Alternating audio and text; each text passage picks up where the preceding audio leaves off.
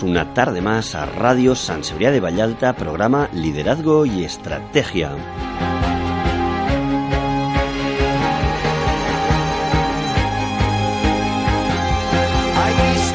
Como cada tarde aquí estamos para traer contenidos de alto valor y hoy no iba a ser una excepción con una invitada que va a traer el valor muy alto.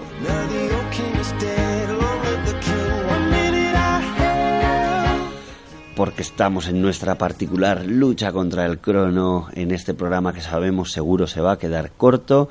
Para exprimir todo lo que nuestra invitada sabe, vamos a empezar ya a presentar a Zulena Rosero. Buenas tardes, Zulena. Buenas tardes con todos. Es un placer saludar a todo tu auditorio. Eh, gracias por escucharnos. Muy bien, escucharnos y vernos, porque ahí tenemos a nuestros amigos que nos siguen en. YouTube, que por tanto son escuchantes y, como se diría, videntes y aquellos que nos ven en, en el programa. Bueno, Zulena. Zulena es ingeniera ambiental de formación. eh, eso de grado, pero de posgrado tiene muchas cosas. Eh, másters en calidad, y eso la ha llevado a ser una consultora eh, de transformación de empresas. Ella viene de Ecuador y nos va a explicar que estuvo asesorando allí en el gobierno de Ecuador para favorecer la transición y la transformación y la modernización. Y queremos que nos cuentes un poco, Zulena, antes de que nos des mucho contenido técnico, pues quién eres tú, eh, qué hiciste y por qué viniste a España. Bueno, eh, les cuento un poco de mi vida. Eh, bueno, soy de Ecuador, como ya lo has dicho, eh, de una ciudad que se llama Tulcán, que está eh, al norte, con la frontera con Colombia. Eh, soy la tercera de seis hermanos, una familia numerosa. Y bueno, siempre rodeada de la familia, con mis tíos, mis abuelos, con todos, ¿no? Siempre muy familiar.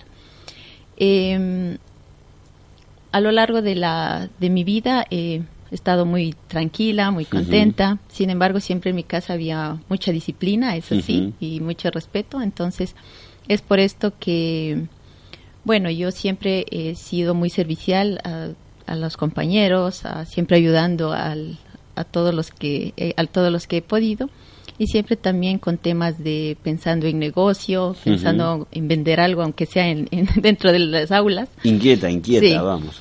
Entonces, bueno, eh, también muy compatible con la naturaleza, entonces es por eso que estudié ingeniería ambiental. Ujú. me, me gustaba mucho, eh, me ha gustado mucho ese tema hasta ahora.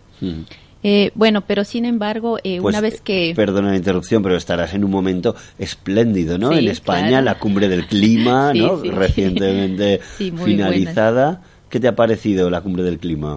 Sí, muy bueno, ¿Sí? me parece. Sí, bueno, no he tenido ¿Contenta los... con el resultado? No, eso es lo que iba a decir, Ah. justamente porque, bueno, ahora se han restado los países a, esta, a este reto, pero bueno, Hmm. algo habrá, ¿no? Mm. Bueno, entonces luego en el año 2008, cuando me gradué de la universidad, estaba trabajando como consultora desde ahí ya, pero en temas ambientales. Entonces me contrató, eh, había una vacante en la empresa petrolera más grande del Ecuador. Y me, y me llamaron y me dijeron eh, que, que necesitaban una ingeniera ambiental. Entonces, bueno, yo no sabía para qué- cuál era el proyecto, pero sin embargo, bueno, pues acepté el reto porque dije, bueno, es, un, es una empresa grande. Y fui, y entonces ahí, eh, después de un tiempo, lo que hicimos fue transformar la empresa más grande del país. Eh, unificamos todas las unidades de negocio. eh, yo justamente me hice cargo del tema de la del tema ambiental. Transformamos todo, pero en la parte organizativa eh, hice el levantamiento de todas las actividades, de los procesos que hacían. Entonces, bueno, desde ahí comenzó eh, este tema de hacer transformaciones a las empresas. Eh, dos años más tarde, el, el gobierno nos llamó a todo el equipo que hizo estos cambios. Entonces, lo que me llamaron y fui parte también de ese equipo. Hicimos la transformación de toda la función ejecutiva de allá y me nombraron ahí sí directora y subsecretaria de gestión del cambio a nivel de toda la función ejecutiva. Entonces, bueno, ahí a, a este tiempo han pasado ya 10 años que he estado trabajando en proyectos, en procesos de transformación, Sí, para el- tanto para lo público como para lo privado. Eh, bueno, después finalmente salí del gobierno, hice algunos emprendi- un emprendimiento que sí ha sido muy un aprendizaje. Eh, sin embargo, yo creo que en el emprendimiento hay que saber y tener la pasión por lo que tú quieres y sabes hacer. Entonces, bueno, sí lo hice, lo- porque eso sí tengo perseverancia. Hasta que no me salía, no dejé. Pero sin embargo, me di cuenta que mi tema es esto: apoyar a las empresas para que puedan eh, tener una mejora en su- dentro de su organización, tanto en lo humano como en procesos o también tecnología ahora. Entonces, bueno, eh, en ese tema estaba trabajando a través de consultora en Ecuador y me llamaron desde aquí, desde España, y me dijeron si quería ser parte del equipo de, de la empresa de Strategy y yo acepté porque siempre, como les digo, inquieta con retos y bueno, ahora estoy acá y sigo apoyando a las empresas en estos procesos de cambio. Bueno, pues vaya cambio de vida, ¿eh? Y Sí. todo esto en 36 años. bueno, intenso, intenso. Bueno, y pues cuéntanos un poco. eh, te preguntaría si en general, ¿qué es el cambio? ¿Qué es la transformación para las empresas? Bueno, ¿qué es el cambio? Pues yo pienso que hay dos ejes, ¿no? Hay el tema de cambios eh, de transfor- o, o transformación, que una es como un proceso que tú puedes cambiar y decir, voy a, voy a cambiar mis procesos, voy a cambiar con tecnología, voy a... Eso es lo, lo tangible. Pero también hay otro, que es la parte intangible, que es el- la parte de las personas, porque una empresa está conformada por personas y es ahí donde se generan esto- estos cambios, ¿no? Donde tú, si tú cambias tu proceso, pues cambiarás también a la persona de lo que está haciendo.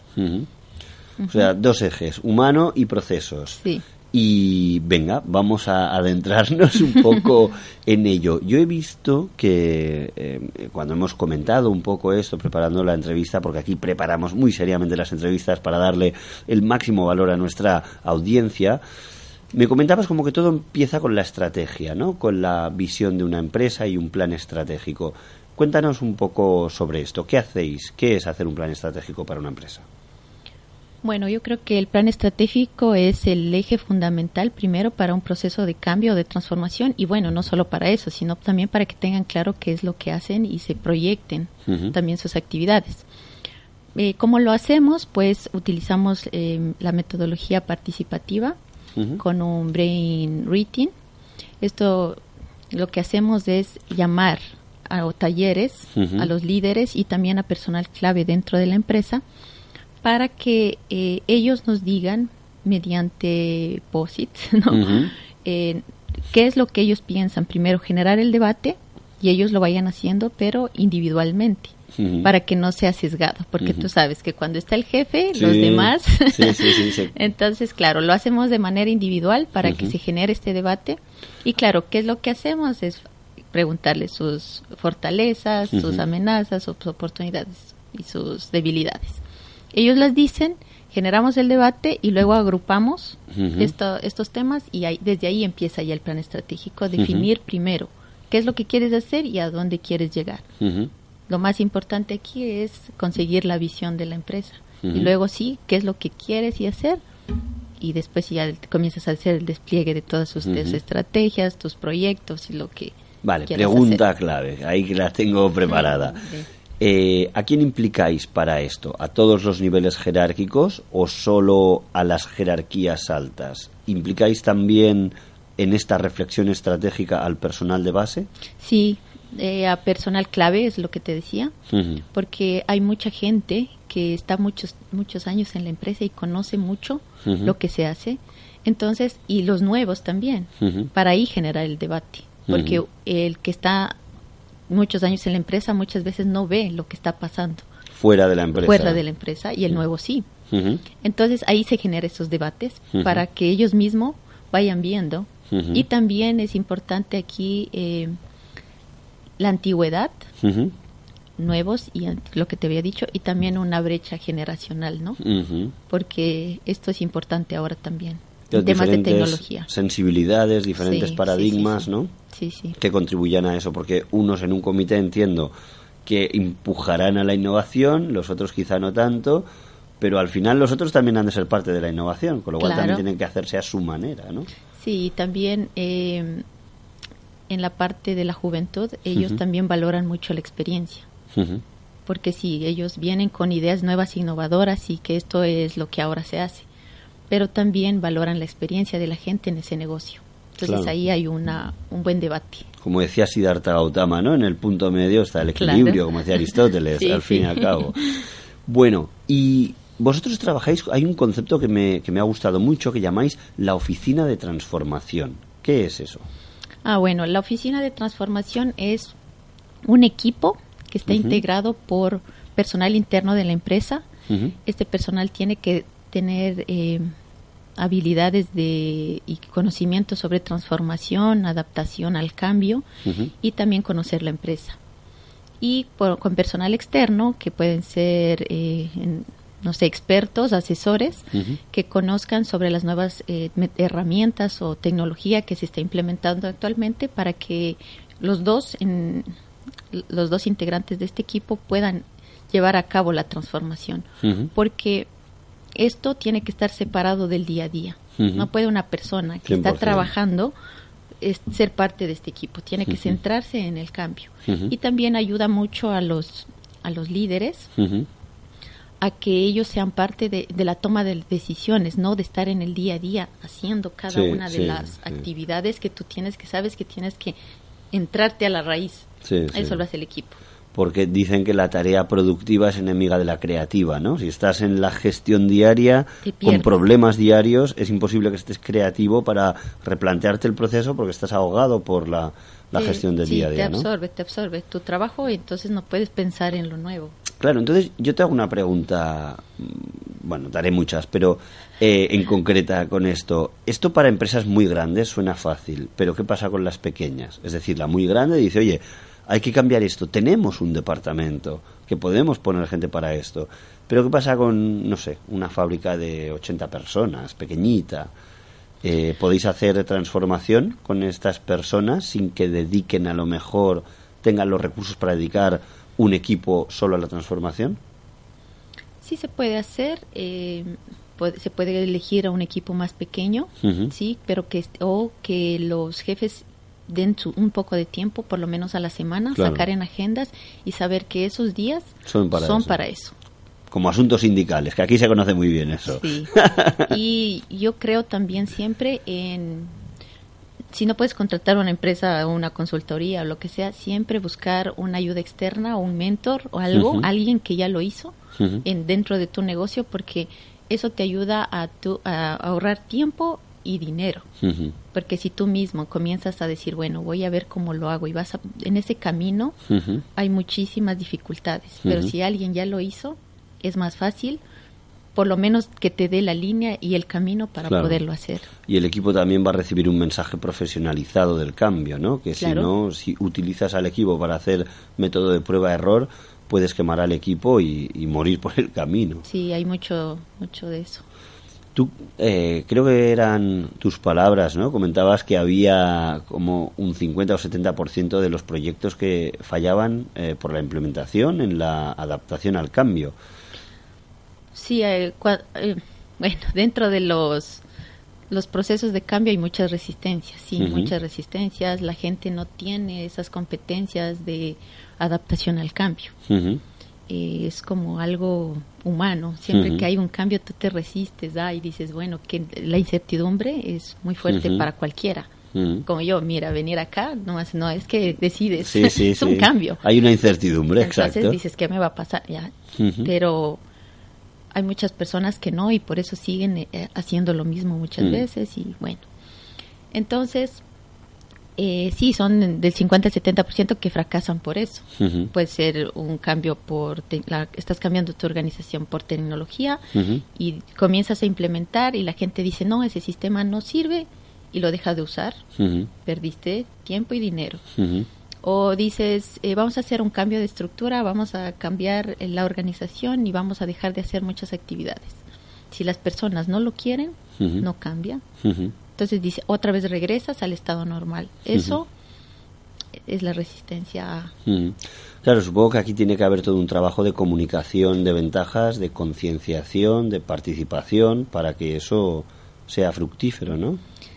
La comunicación interna es una de las que la mayoría de las instituciones o de las empresas no saca un recurso para invertir en esto. Y yo creo que es una de las cosas más importantes la comunicación interna, porque Mm. la gente siempre espera a saber qué es lo que pasa internamente, no a, Mm. a esperar a ver qué sale en las redes sobre lo que ha estado haciendo la su jefe o lo que ha estado Sí. haciendo su empresa, ni se enteran. Entonces eso es importante que ellos sepan primero qué es lo que está pasando y qué es lo que está haciendo toda la empresa. Creo que sí tiene que, eso no es un, un gasto, es una inversión la comunicación interna. Sí, sí, para engrasar el cambio. Todo lo que se haga es poco para darle sostenibilidad. Sí, sí. Vale, entonces hablas dos vertientes, la parte de rediseño de procesos, la parte de fortalecimiento del clima laboral. Vamos con el rediseño de, de procesos. ¿Qué metodologías utilizáis para analizar, evaluar un proceso y ver si se tiene que cambiar? Primera pregunta. Y la segunda es cómo lo lleváis a cabo.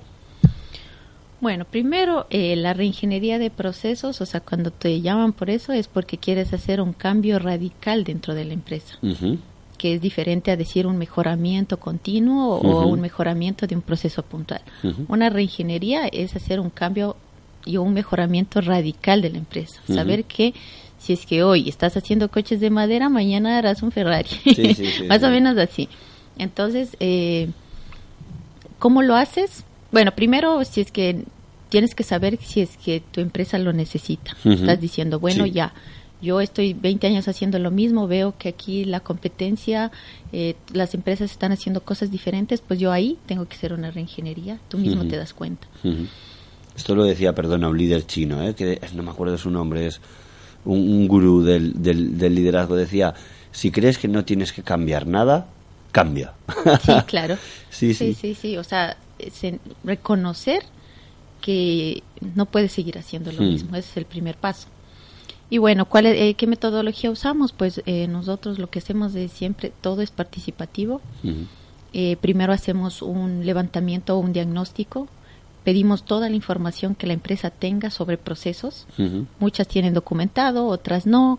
eh, muchas saben lo que hace el un departamento, el otro no. Pero bueno, vamos primero haciendo un levantamiento de lo que tengan. Documentos, cosas. Y luego sí nos sentamos ya a hacer eh, con las personas talleres levantamiento de procesos. Hacemos Ujú. un ASIS. Aquí eh, As is, o Sí. sea, así es, así está Sí, a día de así hoy. está, sí. sí, Es como que el proceso tal cual, como es hoy. Ujú. Y luego lo que se hace es una evaluación. Ahí sí ya una evaluación con las personas y les dices, mira, hicimos el levantamiento de todos los procesos de la empresa a nivel... ah, hay como tres niveles principales y ahí puedes tú seguir bajando. Pero el primer nivel es máximo de 10 eh, cajas, digamos, Ujú. En las que pones los procesos principales. Luego el segundo nivel, unas 20, digamos, en las que pondrás también los procesos de soporte. Y luego sí, ya son el tercer nivel donde tú ya escribes el procedimiento con las actividades, con la secuencia y también pones objetivos, alcance, volumetría, vas ya redactando hacia abajo el, todo lo que, lo que se hace. Entonces, teniendo eso... Es la fase mucho- de diagramar mucho, ¿no? Los procesos. Sí, solo los diagramas en, en el ASDIS, no, Ujú. no, solo los diagramas, no llegas a profundidad porque lo que vas a hacer es cambiar. Ujú. Entonces luego haces una evaluación, entras a ver y ves los críticos Ujú. y haces ahí ya una propuesta de un proceso to be, o sea, qué es lo que voy a hacer. Ya una vez que ya identificas eso, hacemos un plan de acción Y ahí sí ya entramos al detalle en cada uno. Vale, ¿y qué metodologías os sirven para llevarlo a cabo? Porque hoy en día se habla mucho de, de términos como Lean, como Agile, metodología Agile. Eh, cuéntanos un poco, ¿qué es esto? Bueno, estas metodologías se han usado, se crearon más, fueron para el desarrollo de softwares, ¿no? Y porque como la palabra lo dice Agile, Ujú. es que se ha entregado lo más pronto posible, rápido, tu- y el cliente le- tenga satisfacción de lo que tú le has dado. Pero, em, bueno, la- estas metodologías las usamos también en el, en el levantamiento de procesos y también en el desarrollo de sistemas nosotros actualmente. Y ahora ya se las usa también para eso, han sido modificadas y se las utiliza para esto. Entonces lo que hacemos nosotros es que eh, el, el cliente sea parte de esta y se le vaya entregando en poco tiempo y él vaya viendo y sea partícipe de las cosas. O sea que el- la base de esto sería lo que llaman los ingleses el early feedback, ¿no? O sea, sí, sí, sí. Ah, sí, esto, esto este es una cultura de feedback, pero continuo, continua. digamos. Todo el tiempo tienes que estar tú con el cliente. Es como un Esto. preguntarle a ver si voy bien, a ver Sí, si sí. vamos bien, ¿no? Sí, claro, pero bueno, eh, la, digamos, si utilizamos a, eh, Agile, Ujú. esta, pues sí, es el, el feedback diario por poco, porque necesitas ir viendo constantemente qué es lo que se, lo que se está haciendo para entregarle al cliente y tengan Ujú. satisfacción. Pero si utilizamos la link, bueno, ahí sí nosotros hacemos un, una propuesta De qué es lo que pensamos que es lo mejor eh, para el producto, cómo debería ser de acuerdo a las demandas y de ahí le presentamos. Claro, esto también es muy muy rápido, ¿no? Ujú. Claro, esa puede tener un poco más de riesgo, pero también de cara al cliente también le parece bien que si le has cogido la idea, le presentes Sí, algo un poco sí, más acabado, ¿no? Sí, sí. O sea que depende del cliente también, de las características, De las su características. implicación en el cambio, ¿no? Sí, por ejemplo, si es que hacemos solamente de un tema mm, de actividades, de procesos por acti- o de cambio por actividades sin tecnología, se usa más el, el IN, porque Ujú. tú estás quitando los desperdicios de las cosas y vas a entregar un producto. Pero si es que estamos eh, implementando un nuevo producto o un sistema, ahí sí es más el agile. Entonces, eh, ahí depende mucho. Si es Ahí nuevo, voy a lanzarlo, contacto. le digo, mira, esta es y que me den todos sus comentarios. Claro, Sí, claro, claro. sí, sí. Bueno, ¿algo más en cuanto a rediseño de procesos que nos quieras comentar? Que nos ayude a entender cómo evaluáis y cómo aplicáis procesos. ¿Qué más te puedo contar? A ver. Si tú lo ves bien, yo también.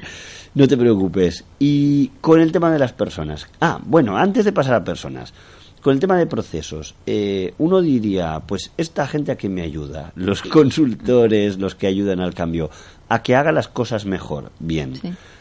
Y esto viene con la temida, temido concepto de la robotización. Ese fin, la- el predominio de las máquinas sobre el ser humano, el fin del, del trabajo para todos. ¿Qué pasa con la robotización? Eh, ¿Es algo que os encontráis? ¿Realmente la robotización está en una fase de actual que sirve para eh, sustituir puestos de trabajo? Todavía no es lo que se dice, es una realidad pero no inmediata, sino futura.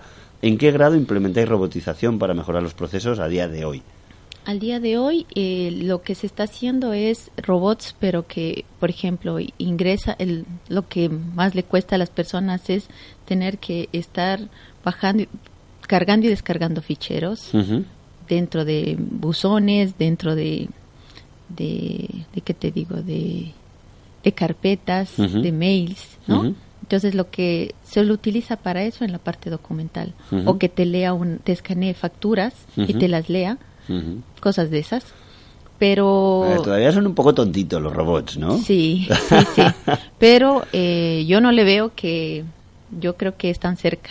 Pero no de, ¿cómo te digo? No de reemplazar el trabajo que eh, Hmm. intelectual, sino más el que te desgasta El mucho, ¿no? ¿no? Hmm. El que te, no te genera valor realmente. Sí, sí, sí. Sino ese que tú tienes a una persona, imagínate, eh, puede ser digitalizando un-. Muchísimos, muchísimos datos, le mata a todos. Sí, sí, Y sí. eso que te haga un robot, pues sí, porque la gente se podría formar y le podríamos eh, capacitar para que ellos puedan generar un valor a las cosas. Sí, sí.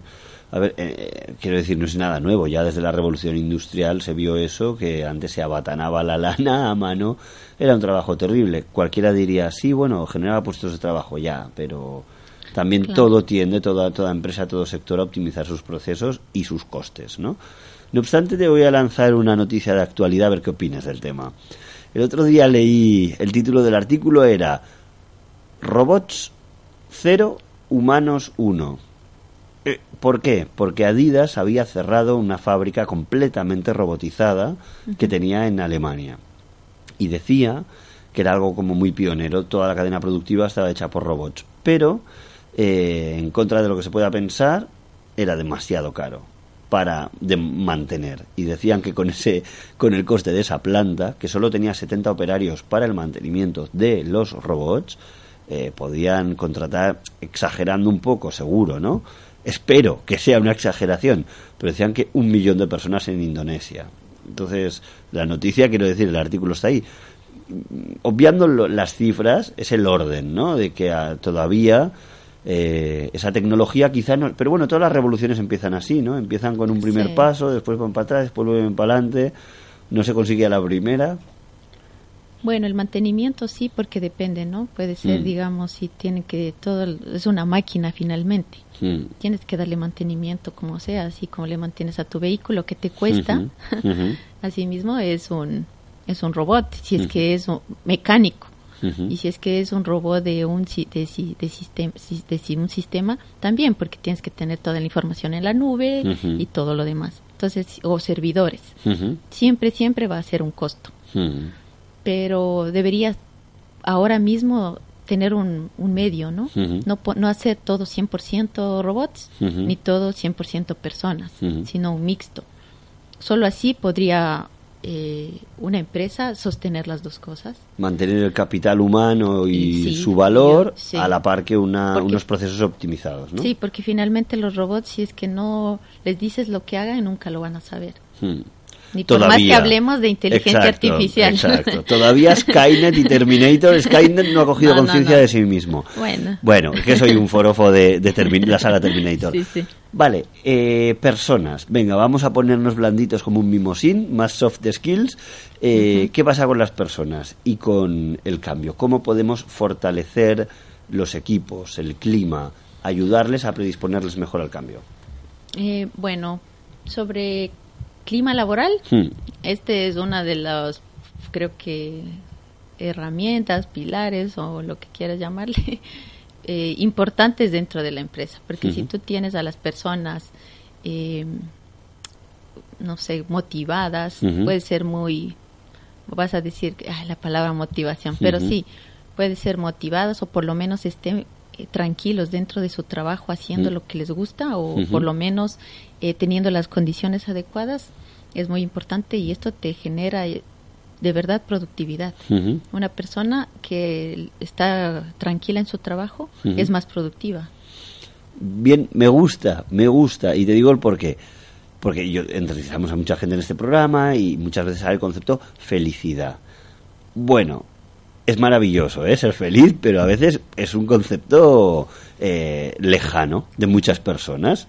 Me acuerdo veía una película que decía, no me gusta la gente feliz, la gente feliz es arrogante. Entonces, me pareció eh, también una, una reflexión interesante. A veces el concepto de felicidad puede quedar lejano. Tú has utilizado el término tranquilidad, me parece muy realista, pero a la par me parece muy importante porque no se tiene que dar por supuesto que se trabaja tranquilo y de hecho el concepto que tú utilizas es yo lo, para mí es como un sinónimo de seguridad psicológica, ¿no? De estar bien en el Sí, puesto de trabajo, bien, que ya es claro. bastante importante. Claro, bueno, la felicidad pienso que eso ya es personal. Hmm. Puedes sí estar feliz, si tú estás feliz en tu casa, con tu familia, también puedes estar feliz en, en tu trabajo. Ujú. No es como un poco, no puedo decir, puedo separar, voy a, yo llego al trabajo y soy el más feliz, llego a la casa y soy el más malo, no. ¿Conocería algún caso? No creo. Tan así no, pero, o al revés, ¿no? Pero pienso que una persona no puede separar los sentimientos así tan Ujú, fríamente. Pero, eh, sin embargo, hay muchas condiciones en las que si tú estás en tu casa y todo está de maravilla, pero llegas a la oficina y tu jefe te, te presiona o tu jefe te no, no te no, ni le importa si estás bien o no estás bien en las condiciones con los insumos en el ambiente adecuado con no sé en la, en la parte física la- digamos que está mucho calor está mucho frío. Todo eso afecta finalmente. Sí, sí, sí. entonces, sí, esas condiciones tienen que estar por lo menos lo básico dentro de la empresa. De decir, bueno, yo, por ejemplo, eh, sé que mi jefe, si le digo algo, me lo escuchará. No importa que lo que yo le diga lo vaya a hacer, porque no importa eso, sino que te escuche que tú el, lo que tú piensas. Solo con eso ya las personas se sienten involucradas y eso es parte de un buen clima laboral. O qué más puede ser, por ejemplo, que me lleve bien con mis compañeros, que puedas decir que voy a trabajar en equipo. Si yo necesito apoyo, yo sé que lo voy a conseguir. No me van a dejar solo. Entonces eso- ese ambiente adecuado sí te genera bienestar, puede ser felicidad también, Claro. ¿no?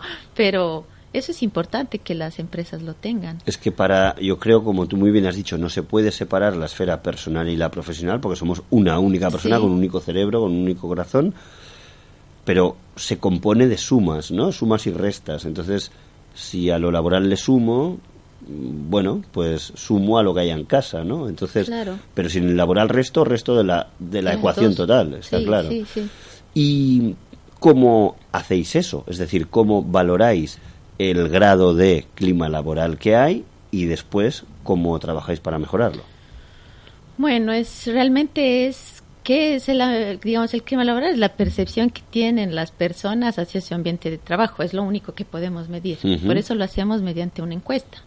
Porque no lo podemos medir de ninguna No hay otra un forma. termómetro Sí, ambiental. ¿no? Entonces, eso hacemos, es una encuesta que es anónima, en lo, donde se pregunta temas de liderazgo, de temas de trabajo en equipo, temas de gestión, de evaluación, de formación, también en las condiciones, como te decía, las condiciones adecuadas para trabajar, el equilibrio persona-trabajo.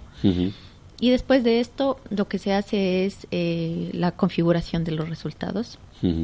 Vemos y ahí sí hay unas escalas en las que podemos ir identificando cuánto es el porcentaje de, de acuerdo a las preguntas, porque ahí tras un modelo, de acuerdo a las preguntas, eh, eh, tener un porcentaje De clima laboral. de clima laboral. Ok. Y entonces eh, luego...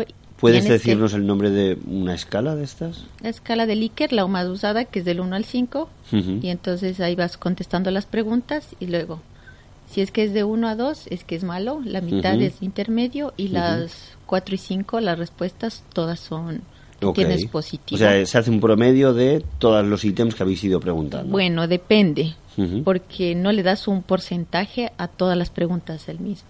O sea, pondera digamos, algunas cosas pesan más que otras. Sí, unas pesan más que otras. Porque no puedes tú decir, bueno, voy a preguntar algo de una de un tema que no pese mucho. Por Claro, ejemplo, claro. el liderazgo es importante para en este tema. Ujú. Podrías p- tener algunas preguntas que pesen más. Mm. O las condiciones de seguridad laboral, ¿no? de que eso tiene que pesar mucho. Sí, esas también. Esas son súper importantes. Porque hay muchas empresas que no lo cumplen. Sí, sí, y es lo más básico. Y cuando se habla de liderazgo y todo eso, todo empieza primero por la necesidad básica de Sí, salud sí. y fisiología. Aquí tuvimos también un programa sobre seguridad en el trabajo Mm. y bueno, yo no sé por qué socialmente, y lo dijimos aquí también y, y lo repetimos, eh, socialmente no tiene el peso que debería tener, pero es que cada año mueren, no sé, en España 460 personas en accidentes laborales. Eh, ¿Por qué esto no se habla tanto en los medios de comunicación cuando son 460 personas que van a trabajar y que pierden la vida al año? Es que es muchísimo. Sí, Entonces, muchos riesgos.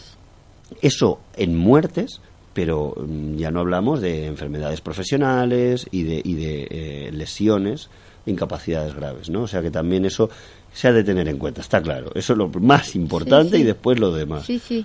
Eso es súper importante, el del tema de la seguridad y salud. Vale, seguíamos con lo del clima laboral. Entonces, Bueno. hacéis esa encuesta Sí. y ahí valoráis. Ya luego valoramos y luego sí, eso tienes que presentar los resultados Ujú, a toda la empresa y también irla eh, presentando por departamentos, ujú, porque puede ser que toda la empresa en general te diga bien, pero un departamento a lo que vas eh, entras, haces el zoom, no está bien. Entonces tienes que ahí sí ir identificar cuáles son las que no y ver cuáles son los puntos que son los que están teniendo falencias, oportunidades de mejora les llamamos, porque aquí esta no es una herramienta que castiga a nadie. Mm.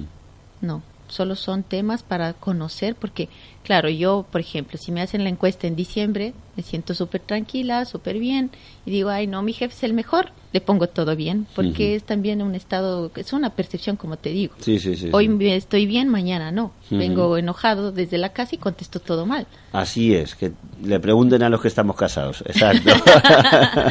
bueno, más o menos así. Entonces, eh, lo que se hace es se entra, por eso te digo, se entra a cada uno de los departamentos. Primero una estrategia general. Si todos no tienen unas buenas condiciones, pues eso se trabajará primero en la seguridad y salud ocupacional, porque todos lo están diciendo y lo están marcando. Y ahí sí son preguntas muy concretas. Después que te digas que me llevo bien o no con mi jefe, esas cosas, ya se lo que se hace son talleres o focus group que se llaman, en los que se hacen las propuestas de mejora, que es lo que el mismo departamento necesita para mejorar. Ellos mismos, de ellos mismos tiene que venir. Nosotros les damos la guía, les decimos, mira, estas son las cosas que han resultado, porque hay muchas cosas que se han hecho, pero no en todos y a todos lo quieren hacer. Entonces se les da eh, guías y con ellos mismos a ver qué van a hacer, a qué se comprometen a hacer para mejorar, eh, no sé, el trabajo en equipo, para mejorar el- la comunicación entre el jefe y, los, y las personas, porque eso también es uno de los casos que más se da, que están de puerta cerrada el jefe y nunca le recibe a los a las personas.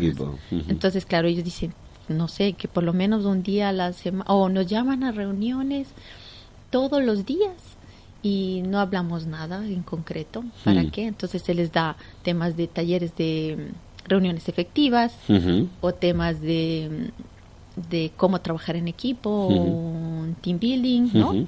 Cosas de esas. Y así poco a poco. Y se hace un plan a un año y a un año se vuelve a medir. Sí.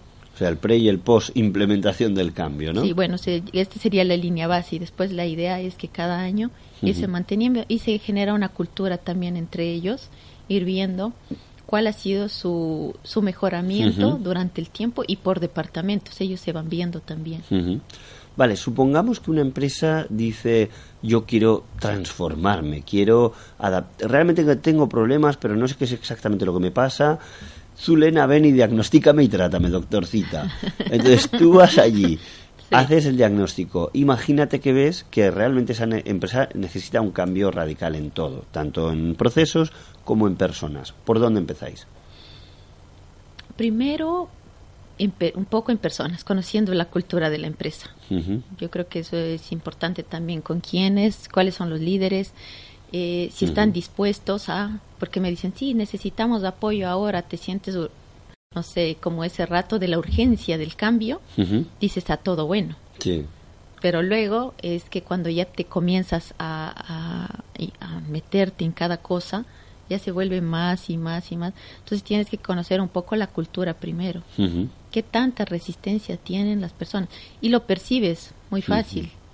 No, eso te das cuenta inmediatamente. de quién de- está estimulado por el cambio y quién es más saboteador sí, sí. del ¿Quién cambio. está ¿no? diciendo porque tiene una urgencia, porque ya se dan cuenta y los números ya no, ya no van.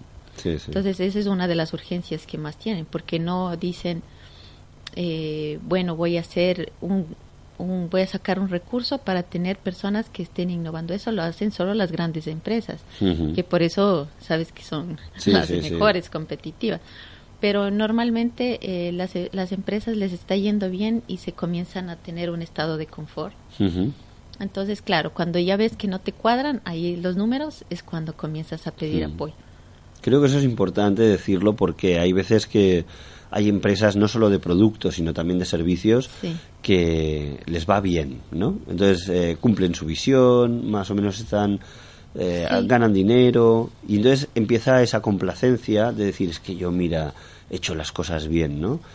Y, y es exactamente lo que hoy en día en este mundo tan eh, inquieto, tan turbulento, no conviene. O sea, No. justamente creo que 3M tenía, es como un icono de la innovación en el mundo, la empresa 3M, del POSIT y, y de los sí. adhesivos y tal. Y tenía la filosofía, fueron los de la bandera, de matar su propio producto. O sea, tenemos que ser los primeros en matar nuestro propio producto. Y eso es lo que debería tener todo el mundo en realidad, porque Sí. si no eres tú, acabarás siendo la competencia y ya no tendrás tiempo de reacción, ¿no? Sí, hay muchas empresas que por eso mismo, por no estar en, en esta innovación, Ujú. ya no están ahora. Ya no están ahora. Es un mercado turbulento y globalizado, lo cual lo hace todavía más, más difícil. Sí. Bueno, y en todas estas herramientas eh, claves para la gestión estratégica, nosotros en este programa somos super fans del, eh, de la herramienta, esa maravillosa herramienta llamada el Balance Scorecard o el cuadro de mando integral. ¿Utilizáis esto? ¿Conocéis esta herramienta? ¿La utilizáis en la gestión estratégica de personas y de organizaciones? Bueno, sí, esta es una herramienta muy potente dentro de las organizaciones porque qué mejor Mm. indicador que ser medido con esto. O sea, cada departamento tiene sus indicadores, sabe lo que está produciendo. Entonces, claro, eso te ayuda a, a tener un medidor, ¿no? De saber qué es lo que está pasando y que ya no estoy cumpliendo mis indicadores. Entonces sí es eh, algo positivo y también ayuda a la transformación de las empresas porque muchas eh, se están midiendo pero tienen sus, sus indicadores bajos. Entonces entras y ves y dices, bueno, a ver, aquí está diciendo que puedes hacer 5 cuando en realidad estás haciendo ya 10 ujú, porque sigues teniendo tu misma línea base. Entonces, eh, ayuda mucho esa, esa, esa herramienta dentro de las, de las empresas. Eh, creo que mm, hasta también cuando tú le, o sea, si la tienes bien, ¿no? Pero si es que no la tienes, también te ayuda mucho a, a cambiar tu cultura para ser medido. Porque las resistencias también se dan cuando la gente se comienza a medir. Dicen, bueno, a ver, a mí ya me van a hacer un, di- un indicador eh, individual y hay un indicador grupal y hay un indicador de empresa. Entonces esas cosas a la gente no le gusta porque están pensando que le están presionando para trabajar más y más de las horas. Sí, sí, sí. sí. Entonces yo pienso que eso también te ayuda a generar una cultura también de tú eh, trabajar bajo resultados, no un día a día. Sí, sí, que es importante para canalizar el equipo hacia una visión ¿no? grupal, Sí, sí. El, el ver que tu esfuerzo se mide y forma parte de, o sea, que los resultados forman parte de tu esfuerzo individual sumado al de los demás. Sí, y también esta herramienta te ayuda mucho para tener un reconocimiento o una remuneración Variable. variable. Esta herramienta ayuda mucho para eso. Esto creo que es clave porque muchas veces las aquí también en, en- o sea en España yo conozco estructuras concretamente el sector salud donde la remuneración variable al final ha sido como mm, otorgada sistemáticamente pues venga al 90% no te lo doy todo pero me caes bien chico y ya está y Sí, te doy sí, el sin- 90% Sin, ninguna nada. sin ninguna objetividad exacto Sí, entonces no, o sea, o porque ya dicen, bueno, ya tenemos esta implementado la remuneración variable, pues le damos a todos porque hemos ganado. Ujú. Pero no es así. Mm. Entonces sí, sí, esta es una herramienta que ayuda también a eso. Claro, y ayuda también a la reflexión, entiendo, ¿no? Porque también obliga a que entre todos acordemos cuáles serán los indicadores que nos estableceremos, ¿no? Entonces, al haber permitido participar, de alguna forma despiertas el compromiso en, en el equipo. Claro, porque ellos son los que tienen que, saben que cumplir. Entonces, claro, dices, bueno, pero eso te digo, es súper buena, pero asimismo la gente genera resistencias y muchas veces comienzan a no poner, no seguir subiendo sus indicadores. Por eso hay que, yo creo que siempre es importante que le ha- les hagan una evaluación de las líneas base, constante. Cada año decir, a ver, bueno, hemos alcanzado, hemos hecho, ¿cuánto realmente se hizo? Porque solo así siempre habrá un, un incremento Claro. y ma- mejores resultados. Sí, sí. Datos, datos, decía Marcos Urarte. Sí, datos, decía, datos. dicen que es el petróleo de este siglo, pero yo sigo pensando que es el capital humano. claro, bueno, Sí, las claro. dos cosas, claro. U- unos para mejorar lo otro, ¿no? Se Claro, es retroalimenta. que ¿quién los, quién los da los datos? ¿Quién- Exacto. Pues, bueno, muy bien. Y si hubieras de coger a un eh, empresario que te dijera, mira, yo tengo eh, mi empresa que no sé qué hacer con mi... Sé que hay cosas que no van bien, pero no sé exactamente qué hacer. Tú que has visto y vivido la transformación de empresas, ¿qué consejo le darías a un empresario? Bueno, primero yo le diría que sea autocrítico con su empresa. Él mismo eh, diga, bueno, a ver, yo he venido haciendo todo este trabajo, yo sé que le ha costado muchísimo esfuerzo seguramente en, en haber llegado donde está ahora, pero él mismo se siente y sea autocrítico y diga, a ver, ¿qué es lo que yo puedo hacer para mejorar? Eso es lo, lo primero que le diría. O sea, matar Luego- la autocomplacencia, ¿no? Sí, El- eso es lo, el- creo que el- lo principal. Luego, crear una visión sólida y diga, ¿qué es lo que yo realmente busco con mi empresa? Porque si eh, no lo vas a ver y decir, bueno, yo ya qui- no quiero hacer esto, sino que crea una visión hacia dónde quiere llegar. No cómo, pero sí qué es lo que yo, cómo la quiero ver a mi empresa de aquí a unos cinco años. ¿Y ese ejercicio, mejor solo o mejor acompañado? Es decir, y acompañado en que eso puede incluir a consultores, pero también a su propio equipo. ¿Es bueno definir la visión en equipo o más bien dirías que el líder tiene que pensar por sí mismo lo que quiere? No, él tiene que, sí, o sea, ver también qué es lo que piensa las- la- su equipo, al menos su equipo cercano. Claro, muchos le van a decir no, porque están en su estado de confort, Claro. pero sí por lo menos conocer qué es lo que piensan para él ir generando una visión sólida. Sí, también buscar eh, ayuda externa es, es algo bueno, eh, pero digamos, bueno, en el primer paso, primero él internamente aceptar que necesita eh, cambiar su empresa, porque como eh, todo cambio, lo primero es una aceptación. Eso es hasta personal. Sí, si sí, tú sí, dices quiero cambiar, primero lo acepto que necesito un cambio.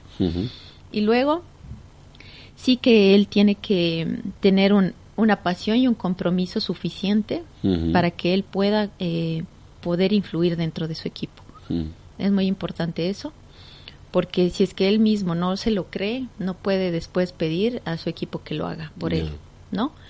Luego, sí, puede ser que ya una vez que él piense eh, que necesita un apoyo, sí, ahora sí puede buscar un mentor. Yo pienso que eso es algo muy importante de verdad dentro de la de cualquier persona o empresa. Cuando tú quieres cambiar, sí necesitas por lo menos una guía que te ayude, alguien que ya pasó ese, ese, ese proceso dentro de tu misma área de negocio, te dé una guía y te diga, mira, ahí pierdes menos tiempo y menos recursos porque él ya lo pasó. Entonces tú podrás por lo menos tener unos lineamientos básicos para saber qué camino tomar. Luego... O sea que eh, un mentor en esto sería el equivalente a un psicólogo en la esfera personal, Más ¿no? o menos así. Tener alguien que te oriente. Sí, eh, luego podría eh, decirle que reúna a su equipo, ahora sí, que ya más o menos tiene la visión que a dónde quiere llegar, que reúne a su equipo y que les pregunte qué actividades él piensa que y podrían hacer, sumar, qué productos podrían ellos generar y qué actividades podrían dejar de hacer. ¿Qué produ a ver, digamos, qué producto ya no se está vendiendo? Dígame, ¿quién mejor que conocen que los que hacen? Claro. ¿Qué servicio ya no lo estamos brindando y ya no nos piden?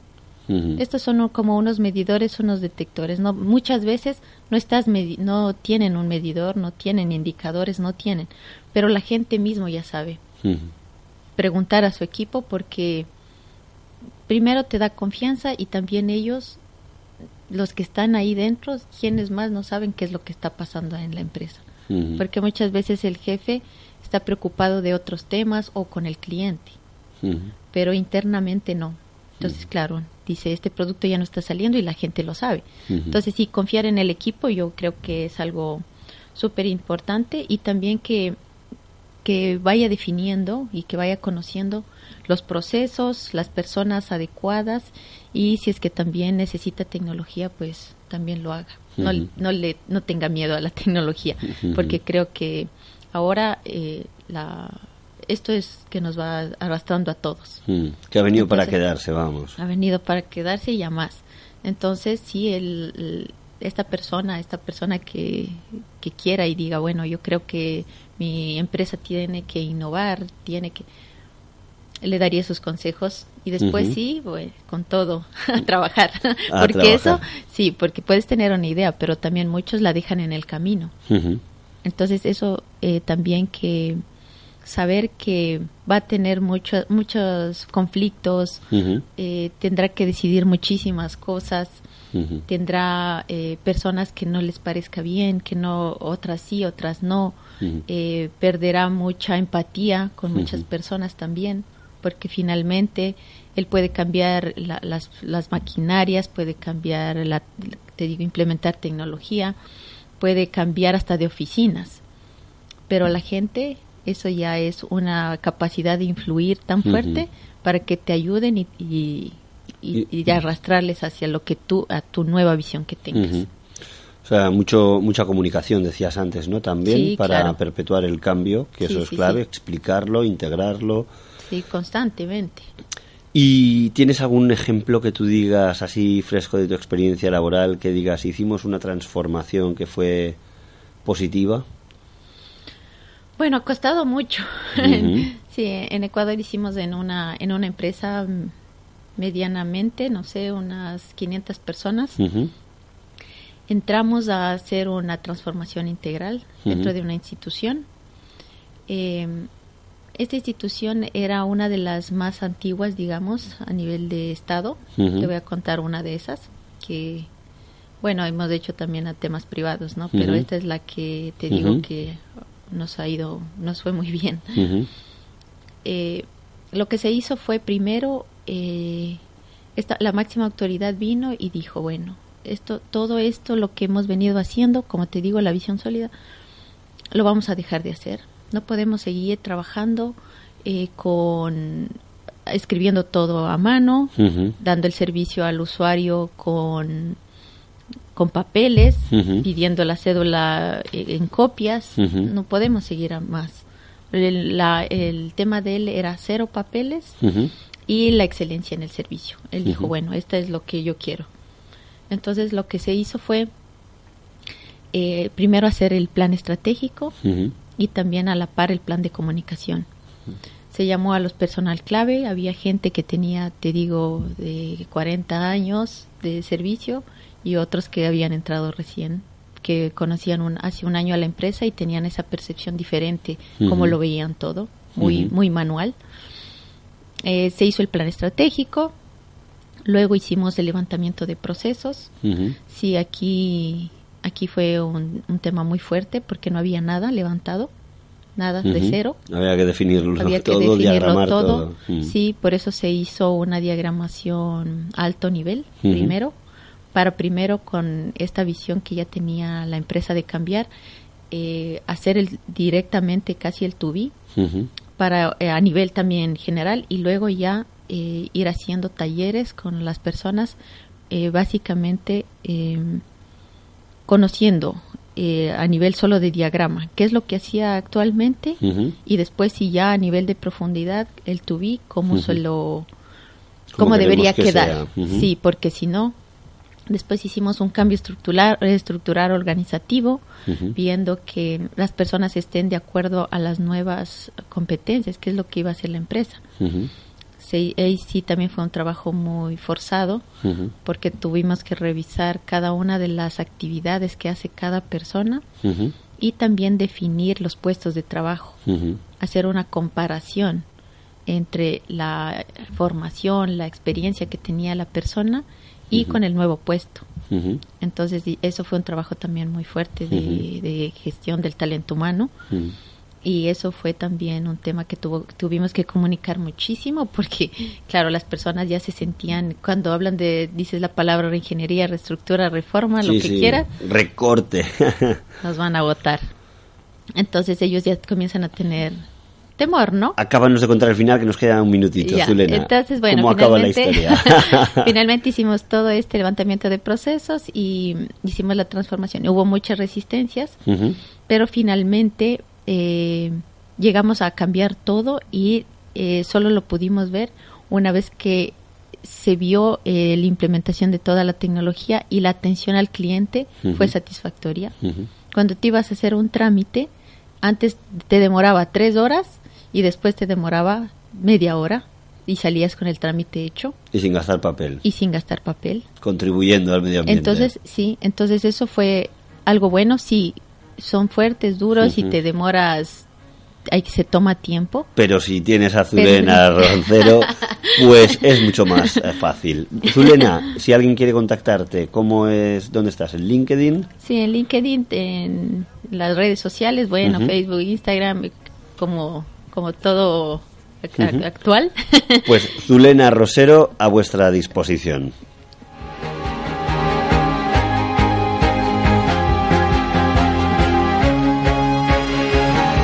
Y como Zulena trabaja duro en Strateging, también diremos en la web de la empresa, Strategy Y-I-N-G, strateging.com. sí.